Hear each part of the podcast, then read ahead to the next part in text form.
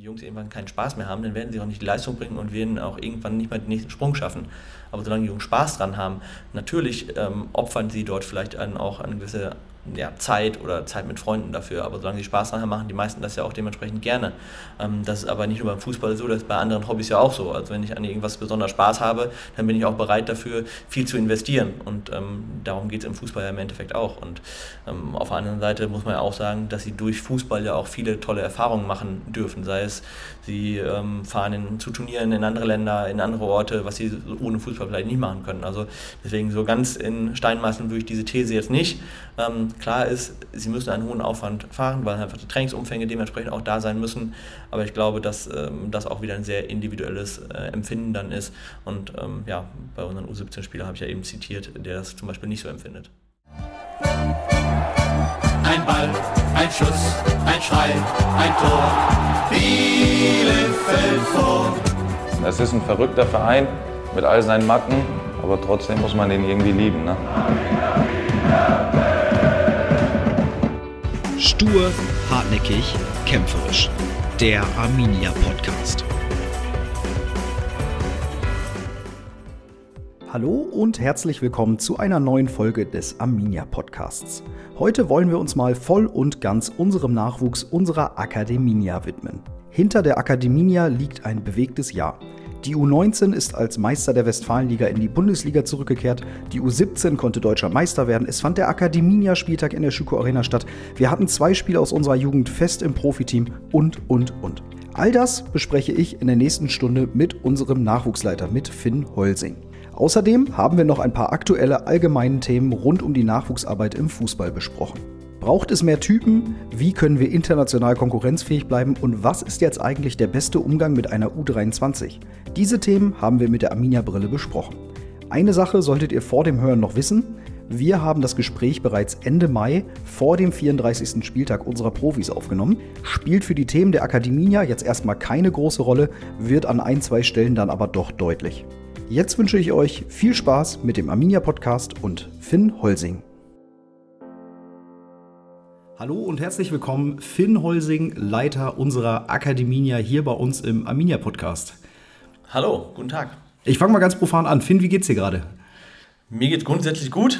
Ähm, wir hatten jetzt zum Ende der Saison, glaube ich, eine sehr, sehr ordentliche Saison mit der Akademia, mit vielen Erfolgen in den Jugendmannschaften. Von daher, ja, alte Saison so ein bisschen Revue passieren lassen aktuell noch, aber dann auch vollen Fokus schon wieder auf die neue Saison. Wie ist das äh, bei dir? Ist das jetzt gerade die heiße Phase oder ist die heiße Phase eigentlich schon längst abgeschlossen und die Kader zur kommenden Saisons äh, stehen schon? Ja, ist immer so die Frage, was definiert man als heiße Phase? Gefühlt ist das ganze Jahr über eine heiße Phase, weil immer wieder andere Themen dann im Fokus stehen. Gerade so Richtung Kader ist natürlich so das Frühjahr immer bei uns ähm, sehr, sehr spannend, wenn es darum geht, dann ähm, ja, zu schauen, wer geht in die nächste Jahrgangsstufe mit hoch, wer kommt von extern dazu. Ähm, aber diese Phase ist mehr oder weniger auch abgeschlossen. Jetzt geht es eher um viele organisatorische Dinge im Vorfeld der neuen Saison. Läuft da so eine Jugendsaison so ein bisschen konträr zu einer Profisaison oder ist das ungefähr der gleiche Zeitplan? Also, dass jetzt die letzten Spiele sind und dann geht es auch irgendwie im Juli wieder los, oder? Ja, wobei man im Jugendbereich natürlich noch stark immer an die Ferien irgendwo auch ähm, oder sich orientiert. Das heißt, ähm, einige Mannschaften sind jetzt schon in der Pause quasi und starten dann Anfang Juni ähm, dann auch wieder mit den neuen Kadern, um vor den Sommerferien auch schon ja, das erste Mal zusammenzukommen. Andere starten dann nach den Sommerferien bzw. in den Sommerferien wieder, sodass wir mit, den, äh, mit dem Spielbetrieb dann so Anfang August, Mitte August starten, je nach Mannschaft. Alles klar. Finn, wir treffen uns hier, weil wir natürlich über eine äh, ganze Saison sprechen wollen ähm, in unserer Akademie. Eine sehr erfolgreiche Saison. Vielleicht fangen wir erstmal ganz grundsätzlich an. Wie zufrieden bist du denn mit der abgelaufenen Saison bei euch in der Akademie? Ja, ich glaube, ich würde lügen, wenn ich jetzt sagen würde, ich bin nicht zufrieden. Ähm, natürlich äh, überstrahlt die deutsche Meisterschaft der U17 sehr, sehr viel, aber genauso wichtig war auch der Aufstieg der U19 wieder zurück in die Bundesliga. Ähm, von daher kann man schon sagen, dass wir sehr zufrieden waren mit der Saison. Ja, lass uns bei der U19 direkt einsteigen, um dann so ein bisschen äh, ja, chronologisch mal zu schauen. War ja auch keine Selbstverständlichkeit, dass sie, glaube ich, am Ende auch so deutlich aufgestiegen sind. Ähm, nach einem ähm, ja, eher holprigen Start, würde ich jetzt behaupten, von außen beobachtet. Ähm, was waren so die Herausforderungen der Saison? Ja, ich glaube, du hast gerade schon gesagt, der Start ähm, schien etwas holprig zu sein. Ganz, ganz viele haben mich auch darauf angesprochen, so nach dem Motto, oh, ob das was wird. Ähm, ich habe zu allen eigentlich gesagt, naja, wartet ab, auch diese Mannschaft muss sich erst wieder ein Stück weit finden, die muss auch in der Liga erstmal ähm, sich so ein bisschen einfinden, weil natürlich, wenn man als Arminia Bielefeld in die Westfalenliga absteigt, ist man irgendwo auch der Gejagte und ähm, ja, alle wollen gegen Arminia Bielefeld natürlich dann auch bestmöglich aussehen, am besten gewinnen. Ähm, ich habe immer so ein bisschen um Geduld gebeten und ich glaube, dann nach den ersten vier, fünf Spieltagen hat sich die Mannschaft da auch so ein bisschen zurechtgeruckelt, ähm, hat den, den, den Fußball der Westfalenliga auch sehr, sehr gut angenommen und wie du schon gesagt hast, dann ja auch sehr souverän, muss man am Ende sagen, ähm, frühzeitig aufgestiegen und äh, frühzeitig dann auch die Meisterschaft gesichert. Wie wichtig ist es für Arminia Bielefeld, dass die U19 in der Bundesliga spielt? Ja, grundsätzlich ist natürlich schon ähm, unser Bestreben, dass sich die Jungs dann auch auf bestmöglichem Niveau auch jede Woche messen können und ähm, dementsprechend auch die Spiele in einer Junioren-Bundesliga ähm, wahrscheinlich das ist, wo, ja, wo sie am meisten gefordert werden. Nichtsdestotrotz äh, versuche ich auch immer zu sagen, dass in der Talententwicklung nicht nur um die, also nicht, es nicht nur um die U19-Bundesliga dann im Endeffekt geht. Wir haben ja auch schon Zeiten gehabt, wo ein Roberto Massimo oder ein Henry Weigelt auch mal in der Westfalenliga gespielt haben, in der A-Jugend und trotzdem irgendwie bei den Profis dann äh, Fuß gefasst haben. Das darf man ja auch nicht vergessen. Also es geht immer darum, dass man den bestmöglichen Reiz für die Jungs setzt. Wie das aussieht, ähm, wenn man Westfalenliga spielt, muss man immer individuell betrachten. Aber natürlich ist es schon ein Vorteil, wenn man dann Bundesliga spielt, dass die Jungs einfach Woche für Woche in ihre Leistungsgrenze gehen müssen. Was könnte vielleicht sogar, wenn wir jetzt über solche Reize sprechen, ein Vorteil sein, wenn man in der Westfalenliga ist? Was, was gibt es da für Punkte, wo man sagen kann, ey, das kriegt man vielleicht in der Bundesliga gar nicht hin? Ähm, ja, auch das kann man gar nicht so pauschal beantworten. Ähm, aber ich gebe mal ein Beispiel. Keanu Staude äh, war damals ja auch in der Westfalenliga, der dann ähm, ja, mehr oder weniger mit der entscheidende Spieler in der Saison war, weil er unglaublich viele äh, Offensivaktionen damals hatte durch sein Dribbling, ähm, teilweise auch viele, viele Abschlüsse generieren konnte. Ähm, das wäre vielleicht so in der Junioren-Bundesliga gar nicht möglich gewesen, weil einfach der Fußball ein bisschen anders ist und weil du dann vielleicht auch weniger Chancen im Spiel hast, die du dann ähm, einfach bekommst, weil die Gegner einfach auch stärker sind defensiv. Und ähm, für ihn war es vielleicht dann ein, ein, eine gute Saison, weil er einfach viel mehr Selbstbewusstsein tanken konnte und viel mehr seine, ja, seine persönlichen Fähigkeiten auch einbringen konnte. Und von daher war das dann in dem Moment vielleicht gar nicht so schlecht. Und ähm, parallel dazu hat er dann ja auch damals schon bei den Profis mittrainiert oder auch teilweise ja ähm, dort auch schon Einsätze bekommen. Ähm, das meine ich so mit Reizen setzen. Man muss immer nur schauen, wie kriegt man den Einzelnen dann entsprechend bestmöglich gefördert. Das ist ja auch das Ziel am Ende, dass jeder einzelne Spieler bestmöglich gefördert wird, sich persönlich entwickeln kann. Wie gut geht das immer, wenn man dann ja auch gerade jetzt in der abgelaufenen U19-Saison schon auch einen gewissen Ergebnisdruck hat, weil man ja wieder zurück in die Bundesliga möchte? Ja, das ist genau das Spannungsfeld, in dem wir uns immer ein Stück weit bewegen.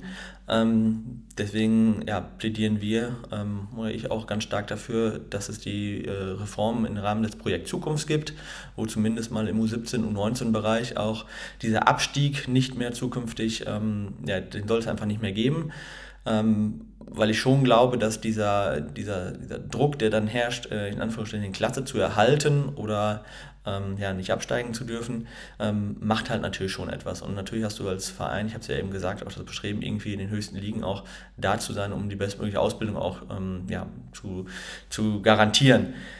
Ähm, und was man noch dazu sagen muss, es ist auch mal so, es gibt auch noch Phasen, wo man vielleicht einen Jahrgang hat, der nicht ganz so stark ist, aber dann einen nachfolgenden Jahrgang hat, der extrem gut ist. Und durch einen Abstieg bestraft man auch immer ein Stück weit den nachfolgenden Jahrgang, die dann im Prinzip gar nichts für können. Und ähm, das hat für mich dann wenig mit Talententwicklung, Talentausbildung zu tun, sondern da bewegen wir uns dann eher schon auf einem Art Profiniveau oder äh, Seniorenniveau, wo man sich Jahr für Jahr einfach in Anführungsstrichen eine Mannschaft zusammenkauft, die dann irgendwie ein Jahresziel erreichen soll. Aber ähm, ja, Nachwuchsarbeit sollte mit mehr Geduld und mehr Nachhaltigkeit dann auch zu tun haben. Ja, umso schöner, dass ihr die Geduld äh, behalten habt. Wie schwer ist das manchmal auch für dich als Akademieleiter? Ähm, ich ich glaube, mit drei Unentschieden ist die U19 gestartet. Ich habe es mir jetzt gar nicht aufgeschrieben. Ähm, wie schwer ist das dann auch für dich, die Ruhe zu behalten und ähm, du als jemand, der ja den gesamtheitlichen Eindruck hat, äh, das Ganze ordentlich zu bewerten und dann aber den ganzen Mitmenschen, die schon Druck machen oder unruhig werden, äh, das dann äh, beizubringen, dass das jetzt gerade wichtig ist? Ja, ich habe ja auch eben schon mal gesagt, also natürlich wurde ich am Anfang häufig gefragt, darauf angesprochen, ob das denn was wird und oh Gott, was machen wir denn? Und wenn die U17 jetzt so gut ist und die U19 nicht aufsteigt, ähm, natürlich ist da meine Aufgabe auch eine gewisse Ruhe auszustrahlen und auch vielleicht ein bisschen Druck wegzunehmen. Aber ich weiß ja, wie die Jungs und wie die Trainer dann auch Tag für Tag arbeiten. Und von daher war ich mir ähm, ja in dem Moment auch sicher, dass sich die Ergebnisse irgendwann dann einstellen werden, weil ich halt weiß, dass, dass wir halt dann auch sehr intensiv gearbeitet haben, weil ich weiß, was das für ein Prozess auch war innerhalb der Gruppe, ähm, innerhalb des, des Teams auch einfach so von Hierarchien ausbilden, bis hin zu, dass jeder seinen Platz gefunden hat, das Zusammenspiel zwischen Trainer und Mannschaft dann auch passt. Ähm, das wusste ich, dass das nicht von jetzt auf gleich gehen wird. Und ich hatte natürlich auch die Erfahrung von den, aus den letzten Jahren, wo wir immer mal wieder in der Westfalenliga gespielt haben haben, wo ich einfach auch wusste, dass das äh, wahrscheinlich sogar ein Kampf bis zum letzten Spieltag werden würde. Ähm, dass jetzt anders gekommen ist, ist natürlich umso schöner und bestätigt einen ja dann auch da drin, dass man mit einer gewissen Ruhe und äh, Sachlichkeit dann auch die Dinge, denke ich, ganz gut bewerten kann.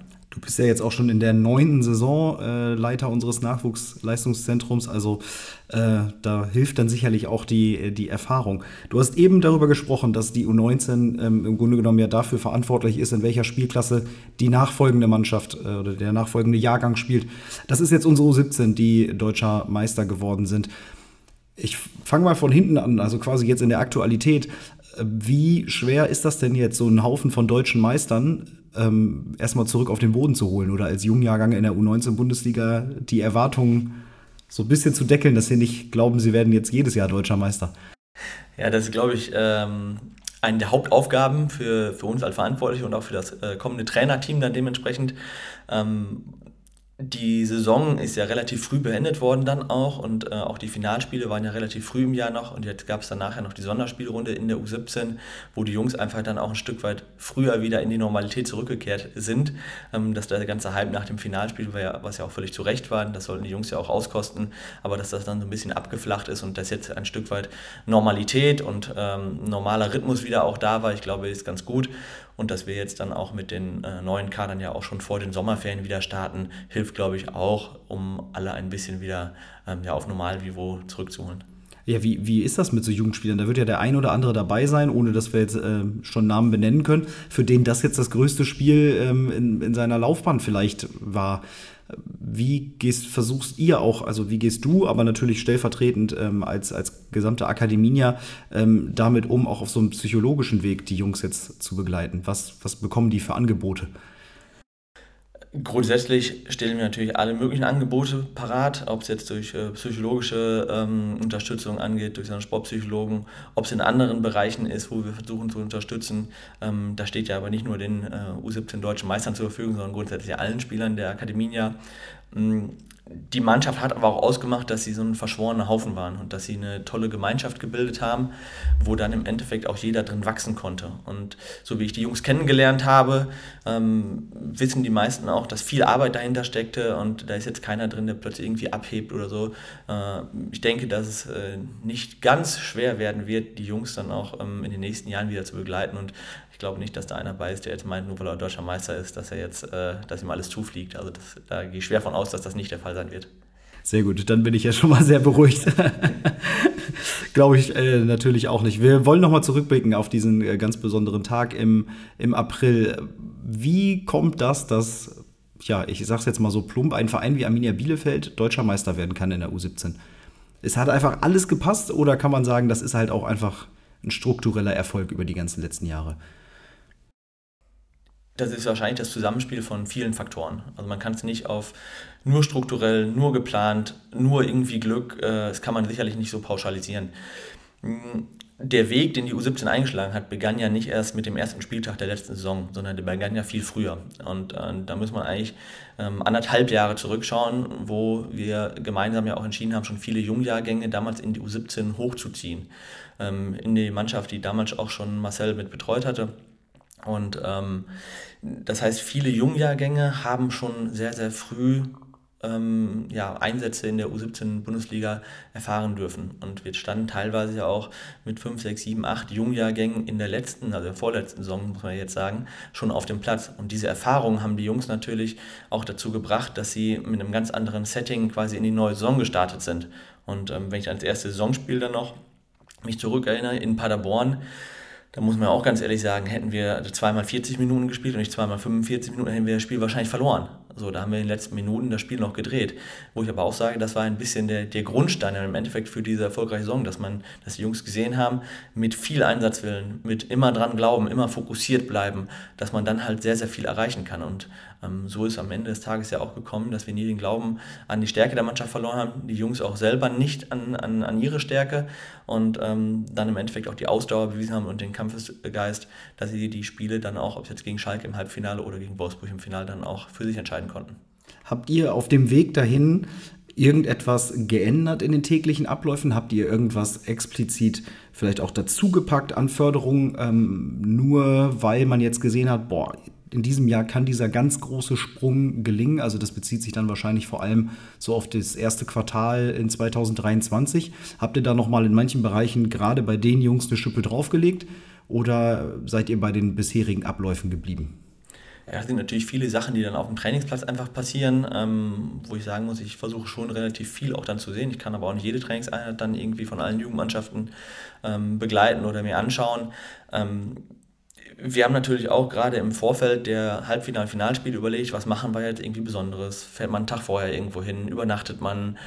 Wir haben aber eigentlich gesagt, im Prinzip lassen wir alles dabei, wie es gewesen ist, weil das ist auch das, was uns stark gemacht hat. Das hat uns dahin gebracht, wo wir waren.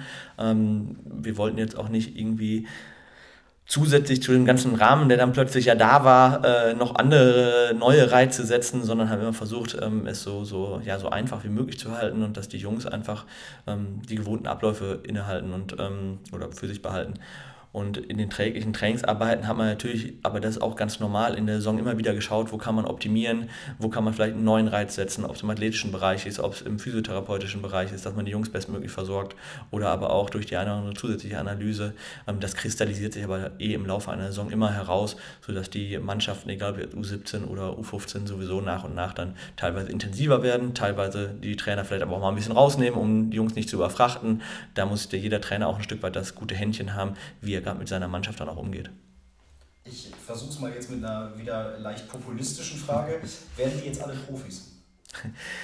Ich würde es mir wünschen, aber die Realität wird wahrscheinlich anders aussehen. Ähm, da sind wir ja auch nicht so blauäugig. Ähm, auch da wird die Quote wahrscheinlich nicht unbedingt viel höher sein als, als sonst, dass man irgendwie sagt, naja, ein bis drei Prozent der Nachwuchskicker aus Leistungszentren werden irgendwie mal damit Geld verdienen können. Die anderen wahrscheinlich nicht irgendwo in den ersten beiden Ligen auftauchen. Wir wissen aber auch, dass dieser Jahrgang schon besonders ist, dass wir da eine ähm, sehr hohe Anzahl von interessanten Spielern haben mit viel Potenzial, die ja auch im Laufe dieser Saison dann ähm, ja, der eine oder andere auch schon mal Luft schnuppern durfte bei der Profimannschaft, ob es jetzt im November war, ob es im Frühjahr war, im Trainingslager. Und das, denke ich, wird auch in, in kommender Zeit oder in kommenden Wochen wieder der Fall sein, dass der eine oder andere auch da wieder reinschnuppern darf. Ja, sehr schön. Das ist natürlich etwas, was uns sehr freut, wenn dann Jungs aus dem eigenen Nachwuchs bei den Profis auftauchen. Jetzt gibt es einen Spieler, der die U17 im Winter schon verlassen hat. Äh, ein anderer, äh, Nick Cheney, der jetzt das auch Finaltor geschossen hat, im Sommer ähm, den Verein verlässt. Sind das Sachen, die dich auch persönlich noch betreffen oder ist das, ähm, ist das einfach part of the business, so Teil des Geschäfts und ähm, so, so ist das halt abhaken, weitermachen? Mm, auf der einen Seite würde ich sagen, das ist Teil des Geschäfts mittlerweile. Ähm, auf der anderen Seite trifft es mich immer noch persönlich, weil ich dieses Geschäft nicht gut finde. Ähm, wir haben in Deutschland viel zu viele Wechsel innerhalb der Nachwuchsleistungszentren.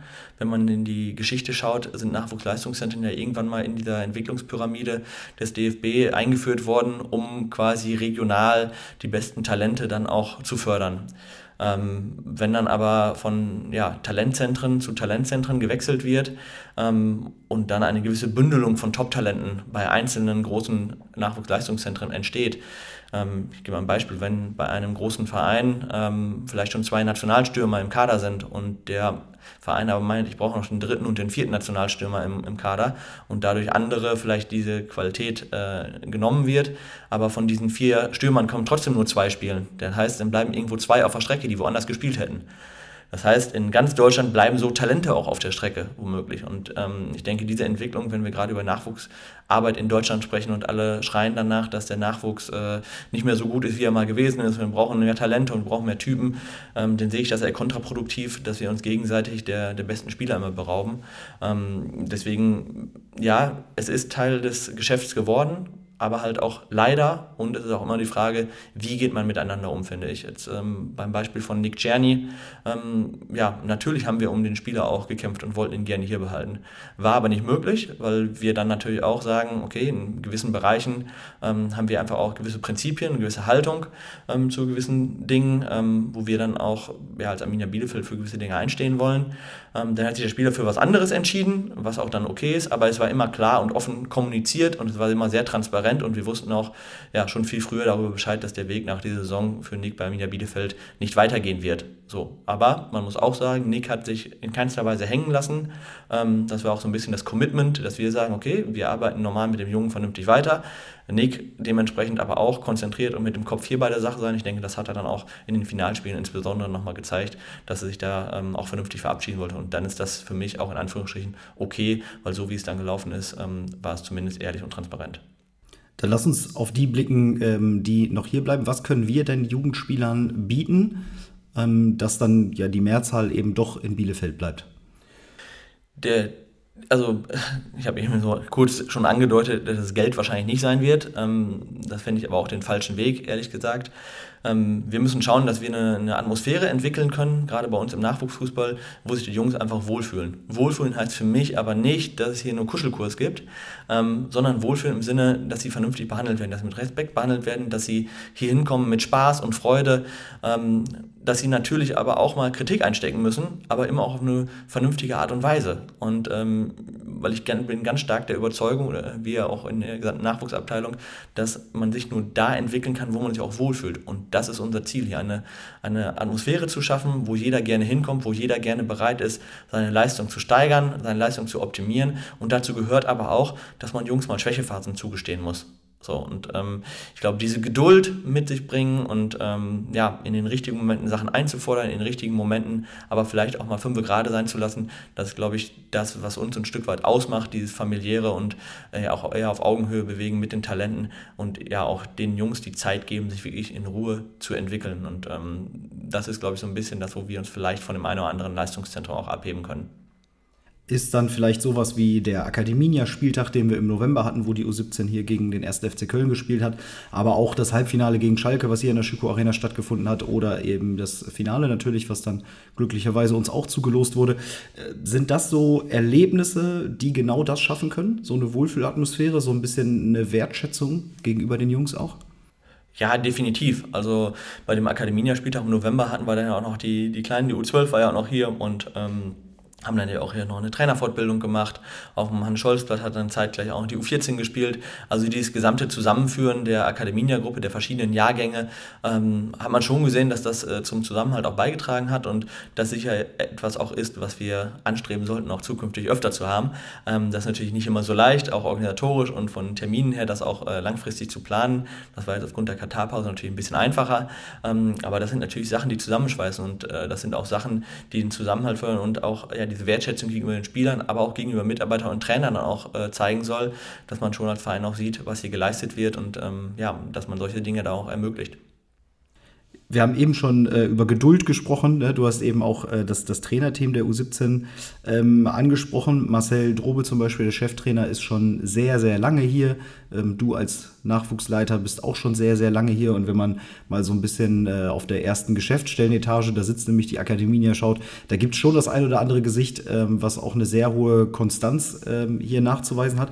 Ist das etwas, was uns auch auszeichnet? Ja, ähm, Ausbildungsverein heißt ja nicht nur, dass wir junge Spieler ausbilden wollen, sondern möglicherweise auch junge Trainer und junge Mitarbeiter. Und ähm, wie du schon gesagt hast, ähm, es gibt sehr, sehr viele Mitarbeiter, die auch hier wirklich teilweise über ein Praktikum, über ein FSJ angefangen haben, ähm, ja, oder über einen Nebenjob bei der Uni da angefangen haben, die jetzt irgendwo teilweise in leitenden Positionen sind, ähm, die sich ja dann auch hier weiterentwickeln konnten. Und ich denke, dass das ein guter Weg ist, einfach auch um ja, eine hohe Kontinuität ähm, zu bekommen, weil ich glaube, Fluktuation behindert immer auch irgendwo Entwicklung und dementsprechend ist diese Kontinuität auf gewissen Positionen einfach auch notwendig, damit man gewisse Dinge auch langfristig vorantreiben kann. Ich habe ja eben auch gesagt, dass Nachwuchs, Nachwuchsarbeit nicht nur mal kurzfristig gedacht werden kann, sondern halt nachhaltig und mittel- bis langfristig auch immer ein Thema ist, ähm, weil sich die Jungs einfach auch dann über längere Zeiträume entwickeln müssen und diese Zeit müssen wir denen auch geben, habe ich eben ja auch schon gesagt. Und das Gleiche ist äh, dementsprechend mit den Mitarbeitern, mit jungen Trainern auch. Auch denen müssen wir eine Plattform geben, auch ähm, ja, sich entwickeln zu können, ähm, auch Fehler machen zu dürfen, äh, Herausforderungen anzunehmen, Sachen ausprobieren dürfen. Und ähm, ja, das sehe ich auch als meine Aufgabe, dann junge Leute hier zu begleiten und junge Leute in das Berufsleben auch zu führen. Und bei dem einen oder anderen hat es auch sehr, sehr gut geklappt. Das kann man wohl sagen. Wir haben äh, eben schon über die U17 gesprochen und über ähm, natürlich viel Sportliches. Eine Geschichte, die natürlich ähm, eine der ganz großen Geschichten in dieser Saison war, äh, war die von äh, Artyom, von unserem Torhüter, der auch nächstes Jahr noch in der U17 äh, sein wird. Wie blickst du jetzt äh, rückblickend äh, so ein bisschen auf, auf diese Geschichte, dass wir eben im Januar hierher geholt haben, dass er vor einem Jahr hierhin geflohen ist? Ähm, ist das was, ja, auch, auch für dich was ganz Besonderes? Ja, natürlich. Also die Geschichte von Artyom ähm, ist natürlich schon bewegend, das muss man sagen. Mm, wir sind ja auf Artyom ähm, ja, schon vor längerer Zeit jetzt im Januar aufmerksam geworden, beziehungsweise wurden darauf aufmerksam gemacht, ähm, weil ich sag mal, entgegen den, den Geflogenheiten so in der Bundesliga oder in der ersten und zweiten Liga ist jetzt dieses Winterwechselfenster im Jugendbereich eigentlich gar nicht so populär. Ähm, aber durch die, die guten Drähte, die man dann zu anderen Vereinen hat, hier insbesondere zum VfL Thesen, mit dem man ja auch häufig im Austausch stand, die dann mir haben gesagt, Mensch, hier ist ein Torwart, der ist eigentlich bei uns vielleicht sogar Fehler am Platz, der will mehr, der ist hier hingekommen. Ähm, ja, haben wir uns den angeguckt und dann auch in vielen guten Gesprächen, auch mit dem VfL Thesen, ähm, war es dann für den Winter klar, Mensch, wenn er die nächste Entwicklungsstufe erreichen will, dann wäre es gut, wenn er zu Arminia kommt, weil da hat er einfach bessere Möglichkeiten ähm, oder mehr Möglichkeiten auch besser zu trainieren. Ähm, Dementsprechend haben wir uns im Winter dafür entschieden, wobei das eigentlich nicht unser Prinzip ist, im Winter Spieler zu holen. In dem Fall hat es aber Sinn gemacht, ähm, weil er da einfach aus, von dem Niveau, wo er herkam, er kam aus der Ukraine, von einem Verein, der auch sehr ambitioniert Fußball gespielt hat, ähm, auch leistungsmäßig gespielt hat, von daher hat es Sinn gemacht in dem Moment. Und das dann natürlich am Ende des Tages dazu führte, dass er ähm, ja, im Finale dann im Tor gestanden hat und die Meisterschale in die Luft äh, recken durfte, das äh, ist natürlich, macht die Geschichte dann rund. Zur Wahrheit gehört aber natürlich auch, dass ähm, ja, auf der anderen Seite der, der sonst im Tor stand, nämlich Paul, ähm, auch als Jungjahrgang, der die ganze Hinserie ja auch gespielt hat, der sich dann leider verletzt hat im, in der Rückserie, der sonst wahrscheinlich auch im Tor gestanden hätte. Das heißt, in dem Moment sicherlich für Artje ein bisschen Glück, für Paul ein bisschen Pech, aber im Endeffekt muss man sagen, dass beide ihren Anteil wirklich sehr, sehr groß dran hatten, dass wir dann auch so erfolgreich waren. Beide haben die Medaille ja auch bekommen am Ende. Ja.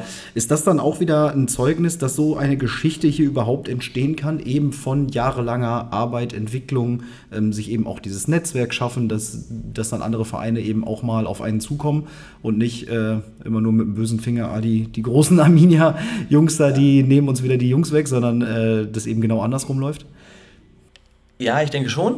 Ähm als ich hingekommen bin zu Arminia, oder man kennt es ja auch noch aus den mal, Anfang der 2000er Jahre irgendwo, wo ja immer Arminia auch gerade im Jugendfußball nicht unbedingt immer den besten Ruf hatte, gerade hier so im, im Kreisgebiet, im äh, Fußballkreis Bielefeld und im, im Speckgürtel drumherum, sag ich mal, hm, weil man vielleicht auch nicht immer sehr kommunikativ war oder vielleicht auch im, aus Sichtweise der, der ähm, Vereine aus den umliegenden Gebieten nicht auch immer ganz fair war. Und ähm, da habe ich, als ich hier angefangen habe, direkt gesagt, also das äh, kann so nicht dauerhaft funktionieren. Wir müssen dieses Netzwerk ähm, stärken. Wir müssen auch eine gewisse Offenheit, äh, Offenheit, an den Tag legen. Wir dürfen nicht ähm, irgendwie hinkommen und meinen, wir sind die Größten, sondern eher vielleicht auch mal kleine Brötchen backen und erstmal mit offenen Armen auf die Leute zugehen und ähm, dann halt erstmal wieder eine Basis herstellen. Das geht ja genauso um Thema Partnervereine. Als ich angefangen gab es irgendwie zwei, drei Partnervereine, wo ich gesagt habe, okay, bevor wir dieses Thema weiter verfolgen, müssen wir erstmal intern die Strukturen schaffen, um überhaupt die Bedürfnisse eines Partnervereins oder was wir vielleicht auch für einen Anspruch haben, auch vernünftig ja, abzuarbeiten können. Und dann, als wir die Strukturen geschaffen haben, dann sind wir auch wieder hingegangen und gesagt, okay, jetzt lass uns mal gucken, wie gehen wir mit dem Partnerverein vernünftig um, haben Kontakt aufgenommen, haben da auch wieder Angebote geschaffen, sodass ich denke, dass alle Vereine in der Umgebung jetzt auch ein hoffentlich positiveres Bild von Arminia haben, vom Umgang miteinander haben, sei es, äh, wenn es um talentierte Spieler geht, sei es aber auch um andere, ähm, andere organisatorische Dinge oder um andere Anfragen, wo wir uns schon ein bisschen geöffnet haben. Und ähm, ich will nicht sagen, äh, dass jetzt immer nur alles toll ist, äh, das geht gar nicht, weil immer so viele Menschen involviert sind, dass wir alle Erwartungen immer voll erfüllen können, aber wir bemühen uns zumindest, dass wir ähm, ja auch mit den Vereinen hier im Kreis Bielefeld eine, eine, eine starke Einheit bilden, weil ich glaube, glaube, das ist auch wichtig, gerade auch für die Talententwicklung, nicht nur bei Arminia, sondern auch im Umfeld, dass wir gemeinsam als, als Vereine, und da nehme ich nicht nur uns, sondern auch alle anderen Vereine als gemeinsam, äh, gemeinsames Team dann irgendwo auch agieren, um den Fußball in der Region zu stärken. Wer übrigens so Rasenmäher im Hintergrund hört, wir sitzen in der wir sitzen in der Loge von Goldbeck heute tatsächlich, äh, in der Schüko Arena und es wird gerade der Rasen gemäht. Äh, Aufnahme ist äh, noch kurz vor dem letzten Spieltag gegen Magdeburg. Wir wissen noch nicht so ganz, ob wir den nochmal brauchen. Nur das nochmal vor dem Hintergrund. Finde, jetzt haben wir über die U19 gesprochen, über die U17. Das sind natürlich die, die Flaggschiffe, die auch ein bisschen in der Öffentlichkeit stehen, wo auch einzelne Spieler schon mal herausgepickt werden.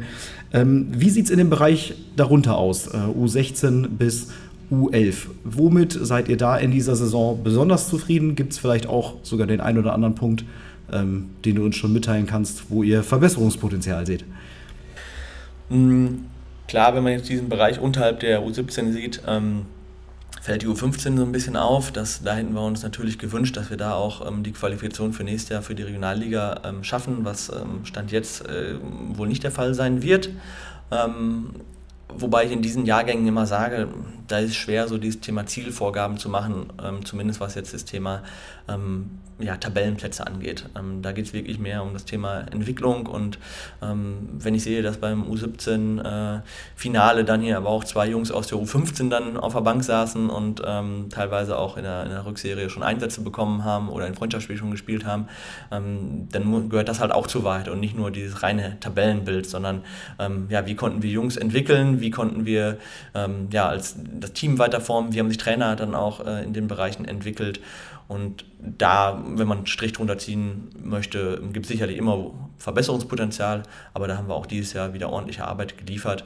Ähm, oder als Beispiel noch U16, die Tabellenplatz 2 dann gefestigt hat in der, in der Landesliga. Ähm, sicherlich da auch äh, noch mehr hätte um den Aufstieg mitspielen können, aber auch da haben wir dann teilweise zugunsten der, ähm, der U17 entschieden oder zugunsten der Talententwicklung entschieden, wo wir dann auch gesagt haben, nee, U16-Spieler trainiert halt auf dem Donnerstag eher bei U17, weil es einfach auch für alle Seiten mehr Sinn macht, kann vielleicht dazu geführt haben, dass wir dann in dem einen oder anderen Spiel auch nicht die erforderlichen drei Punkte geholt haben. Aber das äh, nehme ich dann gerne in Kauf, weil am Ende des Tages zählt für uns nicht, ähm, ja, auch wenn es jetzt blöd klingt, aber nicht die Meisterschaft in der U14. Ähm, heißt nicht, dass ich mich darüber freuen würde, aber ist dann äh, im Endeffekt egal, wenn am Ende des Tages nichts mehr rauskommt. Und am Ende des Tages heißt, ähm, wie entwickeln wir die Spieler, wohin kriegen wir sie dann, wenn sie den Jugendbereich verlassen. Wir haben uns entschieden, in der Corona-Zeit ähm, auf eine U10 zu verzichten, ähm, tun das weiterhin. Was sind da so die Gründe für? Mm, ja, der, der Stein des Anstoßes war ja so ein Stück weit, dass wir keine Möglichkeiten hatten, vernünftig zu sichten, keine Sichtungsmaßnahmen durchzuführen, weil einfach kein Spielbetrieb und kein Trainingsbetrieb stattgefunden hat. Ähm, da haben wir gesagt, wir probieren das einfach mal aus und sagen, okay, wir machen halt, äh, wollten nicht übers Knie brechen, wollten jetzt nicht irgendwie Jungs hier hinholen, ähm, wo man dann vielleicht später feststellt, dass es doch zu viel ist ähm, und haben dann gesagt, wir, wir starten erst mit einer U11, ähm, weil der Jagen war schon bei uns und starten man mit einem sogenannten Perspektivteam, ähm, wo wir dann sehr, sehr gute Erfahrungen auch mitgemacht haben, das muss man sagen, weil wir schon gesehen haben, dass in diesem U10-Jahr ein, ein Spieler sich nochmal stark entwickeln kann und nochmal Sprünge macht und wir auch immer gesagt haben, wenn ein Spieler zu U10 zu uns kommt, ähm, dann sortieren wir nicht nach der U10 sofort wieder aus, sondern dass die mindestens zwei Jahre dann auch bei uns bleiben.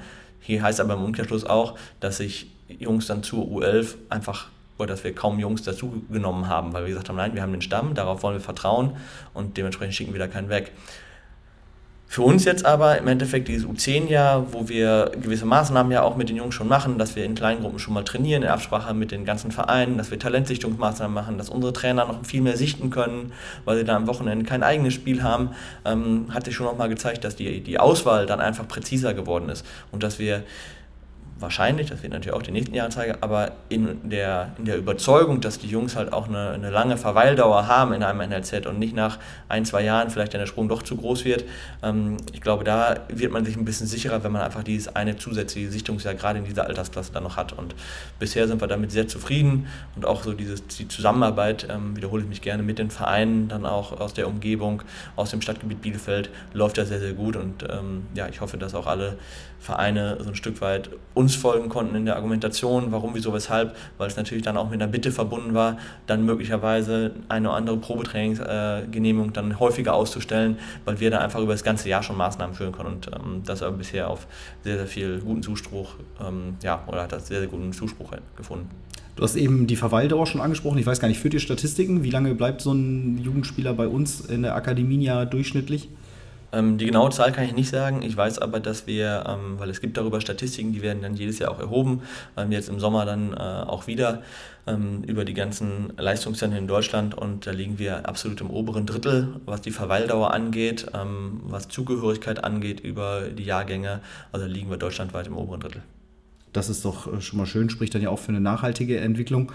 Jetzt haben wir viel über die Jugendmannschaften gesprochen, aber wenn wir über eine nachhaltige Entwicklung sprechen, dann ähm, können wir sicherlich in dieser Saison auch mal in den Profikader blicken und ähm, entdecken da mit Jermaine Kohnsbruch und mit Arne Schulz zwei, die da fester Bestandteil sind, die auch jahrelang bei uns in der Akademie gespielt haben.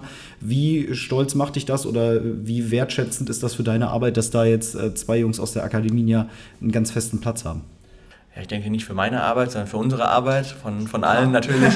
ähm, äh, das ist natürlich ein, grundsätzlich eine gute Geschichte für einen Verein. Wenn man Jungs aus der Region, aus dem eigenen Stall mehr oder weniger dann auch oben in den Profimannschaften hat, ähm, ich glaube, stärkt einfach auch die Identifikation der, der Region nochmal mit dem Verein, mit dieser Mannschaft auch.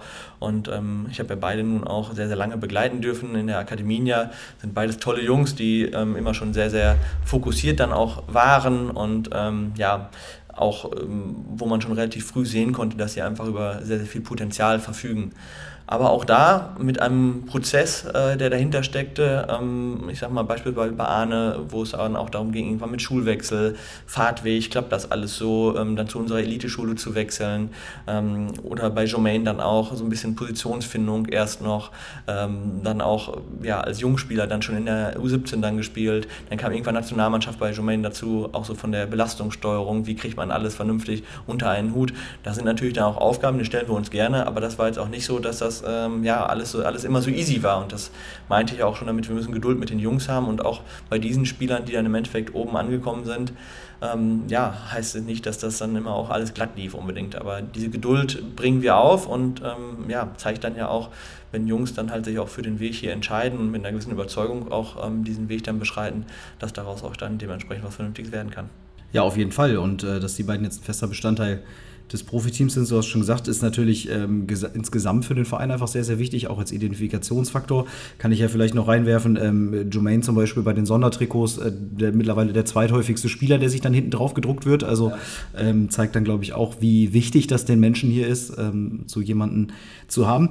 Wie schwierig oder vielleicht sogar einfach ist es für dich, solche Spieler ähm, dann auch in einem sehr jungen Alter rauszupicken, wo du schon sagen kannst, du hast, du hast eben das Wort Potenzial benutzt. Da hat man früh gesehen, die haben sehr viel Potenzial. Ab wann weiß man denn oder ab wann hat man so ein, Wissen tut man wahrscheinlich nie, ein gutes Gefühl dafür, das ist einer der Witz?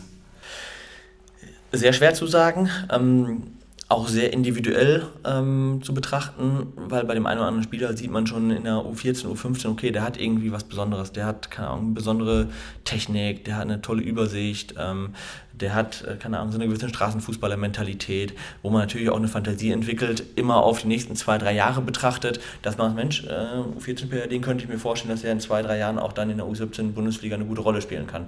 Und das sind eigentlich so diese Zyklen, so zwei, drei Jahreszyklen, in denen ich dann mal irgendwie so denke, weil alles Weitere wäre, glaube ich, unseriös. Also jetzt einem U14-Spieler zu sagen, dass der auf jeden Fall Profi wird, diese Talente ähm, sehe ich hier bei Arminia nicht und ich glaube auch in vielen anderen Vereinen gibt es die nicht. Ähm, vielleicht war es mal bei einem Mukoko so, dass man das gesehen konnte, oder, aber das sind halt Ausnahmetalente, das muss man einfach sagen. Aber wie gesagt, immer in so zwei, drei Jahreszyklen, dass man so ungefähr sagen kann, okay, wie entwickeln sich die nächsten zwei, drei Jahre. Sprich, dann auch, wenn man auf unsere U17 schaut, kann man natürlich jetzt schon wieder ein bisschen besser ähm, sagen, okay, wer hat denn vielleicht das Zeug dazu, dass er dann in zwei, drei Jahren dann auch den Step zu den Profis machen kann. Aber ja, sehr, sehr schwierig. Du hast es schon auf den Punkt gebracht. Äh, nicht nur Arno und Jermaine, die jetzt natürlich bei Arminia unter Vertrag stehen, ähm, sondern viele andere Spieler tauchen auch immer mehr jetzt in anderen Vereinen auf, ähm, sei es in der zweiten Liga mit zum Beispiel Nico Rehn, der bei Sandhausen im Tor steht. Ähm, dritte Liga gibt es auch den ein oder anderen, keine Ahnung, Can Özkan zum Beispiel hat hier bei unseren Profis mal gespielt, spielt jetzt bei Dortmund 2.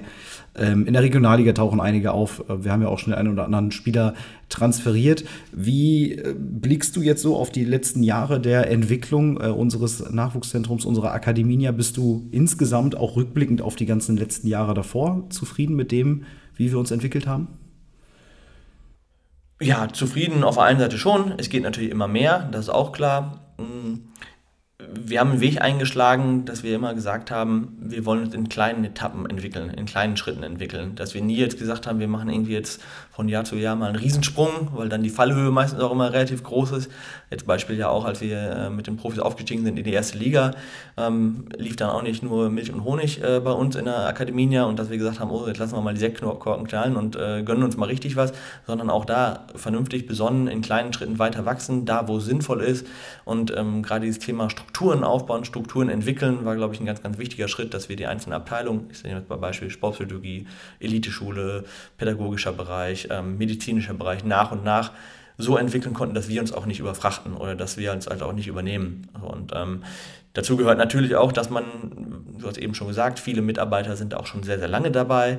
Ähm, für die ist ja dann auch immer wieder ein Prozess, weil die Arbeitsweise vor zehn Jahren oder vor neun Jahren war sicherlich eine andere als jetzt, weil wir einfach auch mehr Mitarbeiter geworden sind, dass mehr, äh, mehr Anforderungen da sind, eine höhere Kommunikation gefragt. Auch dieser Prozess muss ja begleitet werden, dass man ja für sich auch sich weiterentwickelt. Und ähm, grundsätzlich bin ich zufrieden, aber wir haben auch noch einiges vor und äh, wissen auch, wo wir noch äh, Stellschrauben drehen können, drehen dürfen, aber auch drehen müssen vielleicht. Was sind so die größten Herausforderungen, die für uns, ich fange jetzt erstmal kurzfristig an, für die Saison 23, 24 anstehen, aber dann natürlich vielleicht auch perspektivisch darüber hinaus?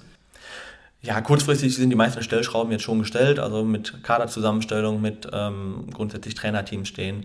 Ähm, wir haben eine oder andere Herausforderung noch so in der Organisation drumherum. Das sind so Kleinigkeiten wie, ähm, ja, was immer wieder spannend ist, wenn die Jungs dann den, den Stundenplan kriegen am äh, Saisonanfang. Okay, wer kommt wo mit der Bahn, wen müssen wir wo mit dem Bulli irgendwo abholen? Das sind dann diese Herausforderungen, die man dann relativ kurz immer lösen muss, weil man da halt wenig Planungssicherheit irgendwie hat. Aber eher ähm, mittelfristig halt sind die, ist die Infrastruktur Infrastruktur halt ein ganz großes Thema. Das muss man einfach sagen. Das Thema Trainingsbedingungen, Trainingsplätze ähm, ja, müssen wir verbessern. Ähm, wir haben hier an der Schüko Arena am, am, Kunstrasenplatz, wo wir mit den jüngeren Mannschaften trainieren.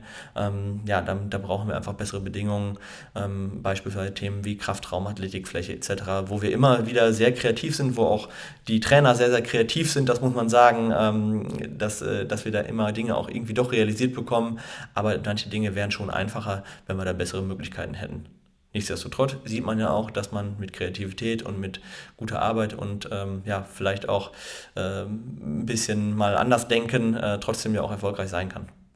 Ja, äh, du hast die Struktur, gerade infrastrukturell angesprochen. Da haben wir natürlich ein ganz großes Projekt gerade am Laufen, am, am Trainingsgelände. Wir sitzen ja auch in der passenden Loge. Friedrich-Hagemann-Straße, genau. Wir sitzen bei denen, die äh, hauptsächlich dafür zuständig sind, das Ganze umzusetzen. Wie, also klar, das Ding ist natürlich hauptsächlich erstmal da, um den Profispielbetrieb auf ein neues Level äh, zu heben, aber natürlich auch ähm, dafür gedacht, dass ihr bessere Möglichkeiten habt in der Akademie. Wie kann euch das voranbringen?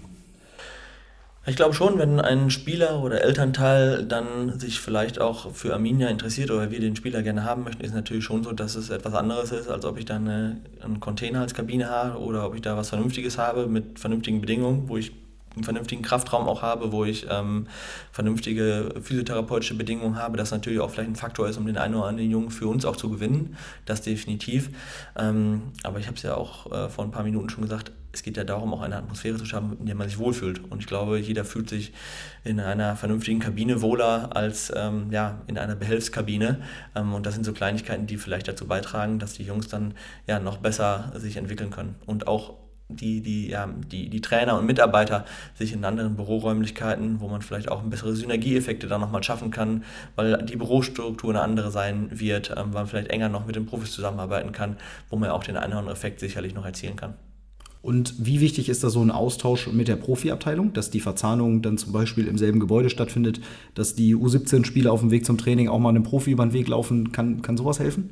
Ja, definitiv. Das ist ja ähm, sicherlich auch ein Faustpfand, den wir haben, dass die Leistungsmannschaft und die Profimannschaft sowieso auf einem Gelände trainieren und dass sie sich halt auch häufig über den Weg laufen oder auch im Bereich der Analyse jetzt äh, Jungs sind, die eigentlich im Jugendbereich auch angefangen haben, da jetzt aber auch so Schnittstellen bieten und darüber natürlich auch ein, ein hohes Maß an Kommunikation dann herrscht. Und auf der anderen Seite zum Beispiel mit Tom Schütz, ein Ex-Profi, der dann äh, wieder äh, in der Jugend hilft. Genau. Oder ein Manuel Hornig, der ja auch noch bei uns im, im Bereich der Schulbetreuung weiterhilft. Hilft sicherlich alles. Ich finde, jetzt haben wir viel über die letzte Saison gesprochen und über die nächste. Ich habe noch mal so ein bisschen äh, zum Abschluss drei, ich würde mal sagen, philosophische Fragen des Jugendfußballs mitgebracht. Jetzt bin ich gespannt. Ähm, genau, die, wo, wo ich so sage, das sind so drei Thesen, die aktuell einfach in der Diskussion äh, viel diskutiert werden, wenn es um Jugendfußball geht. Und ähm, ja, möchte dich natürlich persönlich, aber natürlich stellvertretend für die Akademie einfach mal fragen, wie unsere Haltung ähm, dazu den Themen eigentlich aktuell ist. Eine Sache, die eben auch schon ähm, genannt wurde, ist so der typische Spruch, es braucht mehr Typen. So, das ist alles, äh, keine Ahnung, die, die Jungs sind alle nur noch weich gewaschen und es gibt nicht mehr diese, diese Typen, was auch immer das dann sein soll oder wie man das dann definieren möchte. Wie schafft man das? Ist das überhaupt ein Problem?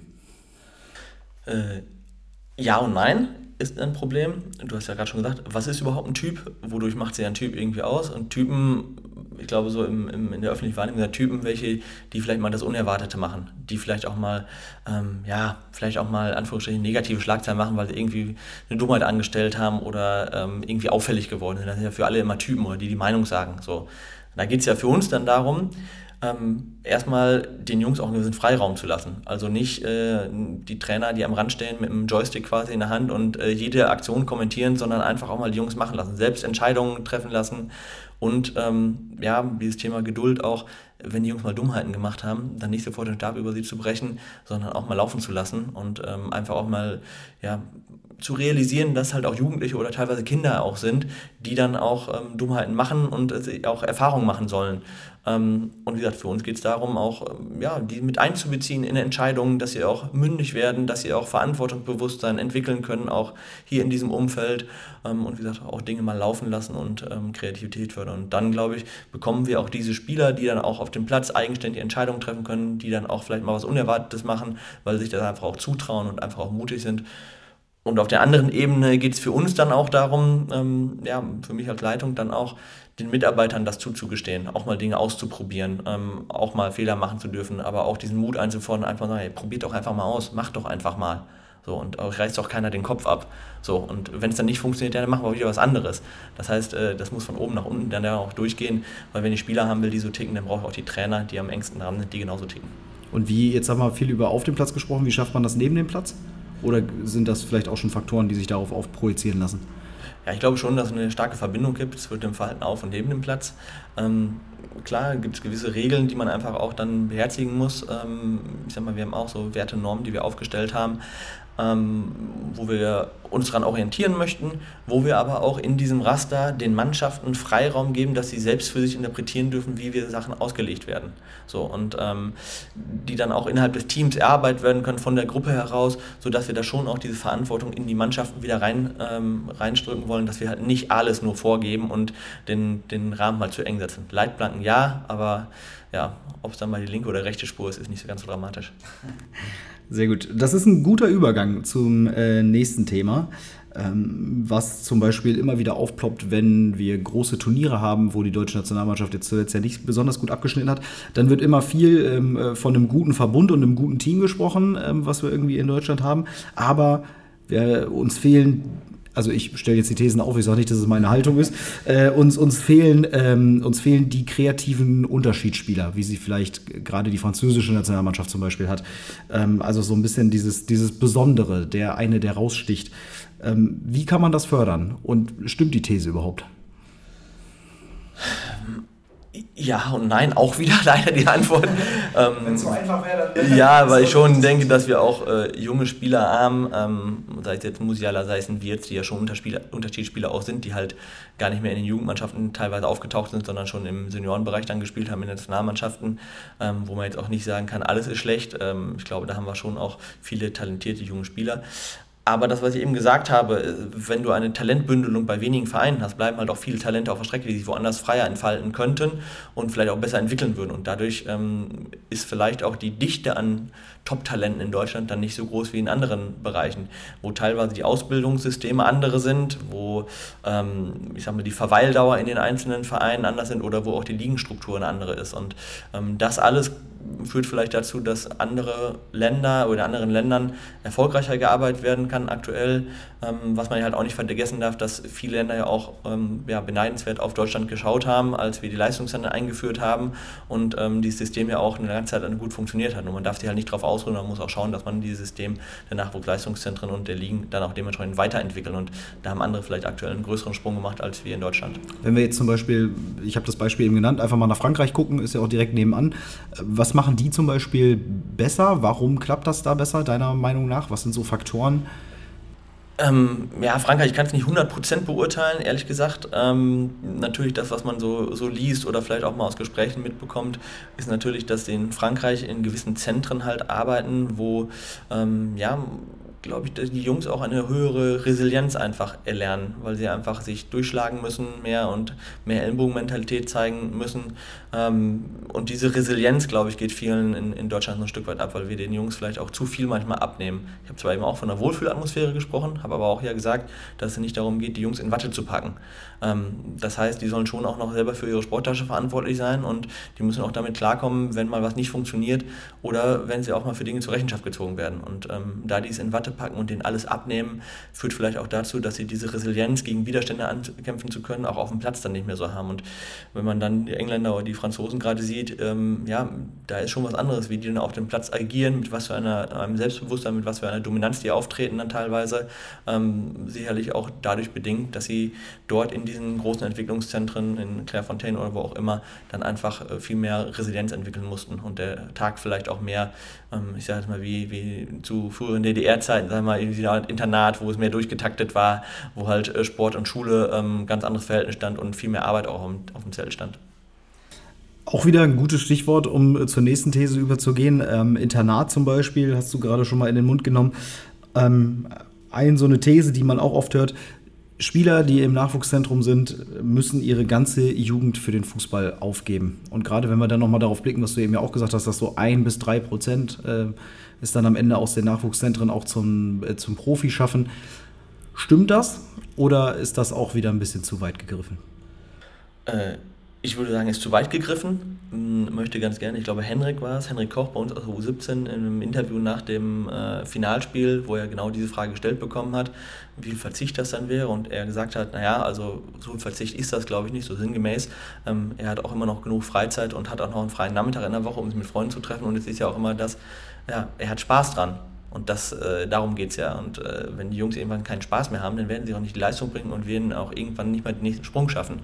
Aber solange die Jungs Spaß dran haben, natürlich ähm, opfern sie dort vielleicht einen, auch eine gewisse ja, Zeit oder Zeit mit Freunden dafür. Aber solange sie Spaß daran haben, machen die meisten das ja auch dementsprechend gerne.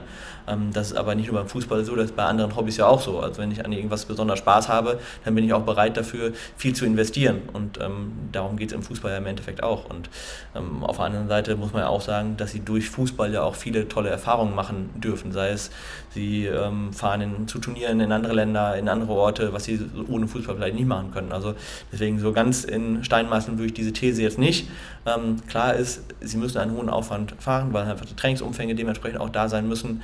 Aber ich glaube, dass ähm, das auch wieder ein sehr individuelles äh, Empfinden dann ist.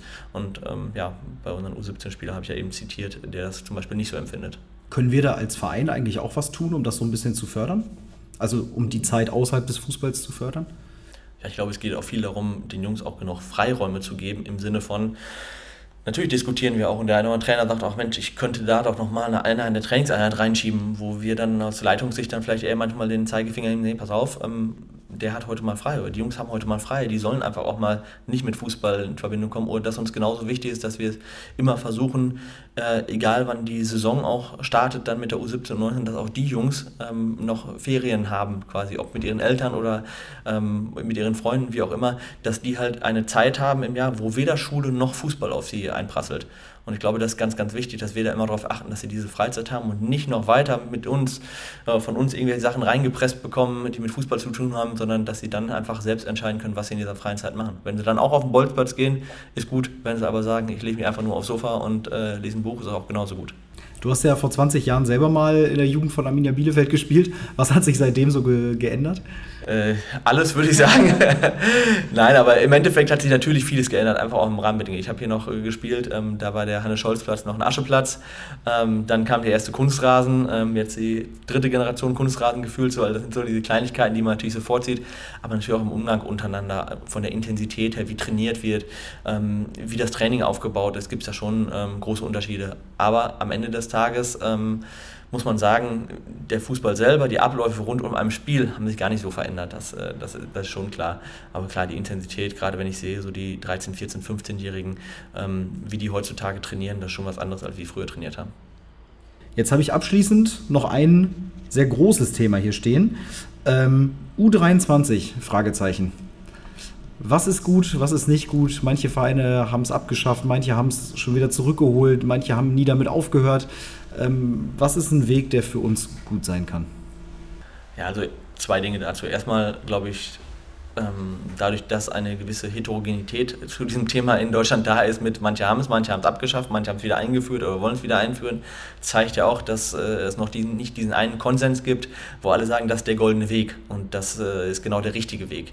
Ähm, das Zweite dazu ist, dass wir ja damals nicht diese Mannschaft abgeschafft haben, weil wir irgendwie sagten, die hat sportlich gar keinen Wert für uns, sondern weil es einfach finanzielle Zwänge waren im Rahmen des Sanierungskonzeptes, wo wir einfach schauen mussten, okay, welchen Beitrag können wir als Verein dazu noch, äh, noch, äh, noch zutun. Natürlich denken wir auch als Verein immer wieder darüber nach, was macht Sinn, was macht keinen Sinn. Nur wir haben uns im Endeffekt, nachdem wir die Mannschaft damals abgemeldet haben, haben wir uns natürlich auch hier hingesetzt, mit den Gremien haben überlegt oder mit den äh, Geschäftsführern, mit dem äh, Präsidium auch, okay, wie geht das weiter? Und ähm, für uns war immer klar, wenn wir es denn wieder machen und wieder eine U23, U21, U20, wie auch immer man sie dann titulieren möchte, zukünftig wieder einführen, dann möchten wir auch sicherstellen, dass die ähm, Bedingungen drumherum halt möglichst professionell sind und dass nicht nach einer A-Jugend-Bundesliga-Saison ähm, dann so ein Bruch entsteht im Umgang, also sprich im, im, im, im Trainingsumfang, in den äh, Möglichkeiten, die da sind, ähm, beispielsweise Trainingsplätze auch und ähm, war sicherlich dann auch ein großer Schritt, jetzt zu sagen, okay, wir kriegen neue Trainingsbedingungen, neues Gebäude entsteht, vielleicht entstehen perspektivisch da ähm, noch zusätzliche Trainingsflächen und ich glaube, dann ist auch der Zeitpunkt, um wieder mehr darüber nachzudenken, ob wir eine U23, U21, U20, sprich zweite Mannschaft, hier auch wieder einführen, weil rein sportlich gesehen gibt es natürlich Pro- und Kontraargumente. Die klassischen Pro, äh, Kontraargumente sind ja auch immer, naja, für wen macht man es? Die, die richtig gut sind, die schaffen sofort den Sprung. Auf der anderen Seite gibt es natürlich auch diese Spieler, die vielleicht dann noch noch Spielpraxis woanders sammeln müssten. Ähm, dann ist immer die Frage, okay, in welcher Liga ist das denn dann äh, sinnvoll? Ist eine Regionalliga, ist eine Oberliga, ist eine Westfalenliga? Ähm, da kann man sich ja, auf Deutsch gesagt, dumm und dämlich diskutieren. Ähm, irgendwann muss man sich für irgendeinen Weg entscheiden und ähm, ja, in diesem Prozess sind wir natürlich noch. Aber wie gesagt, wir möchten erst die Bedingungen dafür schaffen, ähm, um dann auch nachhaltig so eine Mannschaft vernünftig zu führen. Und das haben wir jetzt gelernt äh, in der abgelaufenen Gesprächszeit, dass die nachhaltige Entwicklung am Ende besonders Früchte trägt. Ich habe, äh, als ich eben auf meinen Zettel geblickt ja. habe, habe ich noch eine Sache gesehen, äh, die natürlich auch irgendwie zum NLZ gehört. In diesem Sommer ist äh, Stefan Ortega englischer Meister geworden und Diego Demme italienischer Meister. Das wollte ich natürlich noch mit reinwerfen, als wir eben über Jungs sprachen, die mal äh, die jetzt auch bei anderen Vereinen Fuß gefasst haben. Ist, ist das auch was, was du registriert hast? Ja klar, man hat natürlich schon immer einen Blick auf ähm, Jungs, die irgendwie mal bei Arminia gespielt haben, ob es jetzt ein Patrick Meinker ist, ob es ein Onel Hernandez ist, ähm, wo man immer schaut auch, ähm, wo sind die gerade, was machen die so, sind sie erfolgreich, spielen sie, sind sie gesund, ähm, da guckt man natürlich immer mal wieder drauf, aber ähm, jetzt gerade bei, äh, bei Tego oder auch bei ähm, Diego, ähm, da waren natürlich meine Aktien nicht so stark drin, weil das natürlich vor meiner Zeit war, aber trotzdem hat man die natürlich im Blick trotzdem großes Aushängeschild. So, mit dieser positiven Nachricht wollte ich noch mal rausgehen, nicht, dass das unerwähnt bleibt. Finn, ich danke dir für deine Zeit, wünsche dir einen schönen Urlaub, hast du dir verdient und dann äh, ja, wünsche ich dir ein gutes Händchen bei all den anstehenden Aufgaben in der kommenden Saison. Vielen Dank.